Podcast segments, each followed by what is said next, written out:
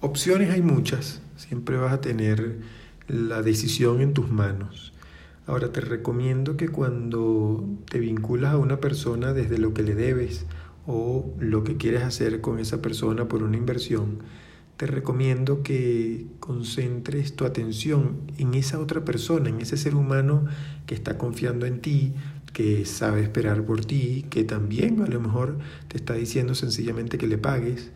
Eh, intenta no quedarte solamente con el compromiso, sino con la invitación que te hace ese compromiso, ¿sí? Tal cual, porque te vas a dar cuenta que estás relacionándote con otra energía, te das cuenta que no interesa tanto la inversión en sí mismo o lo que debes, sino que esa persona también está para ti, que hay una relación humana y que eso es lo que nos une al final. El dinero va a pasar, lo que tú eres es lo más importante porque vas a permanecer conectado con esa persona.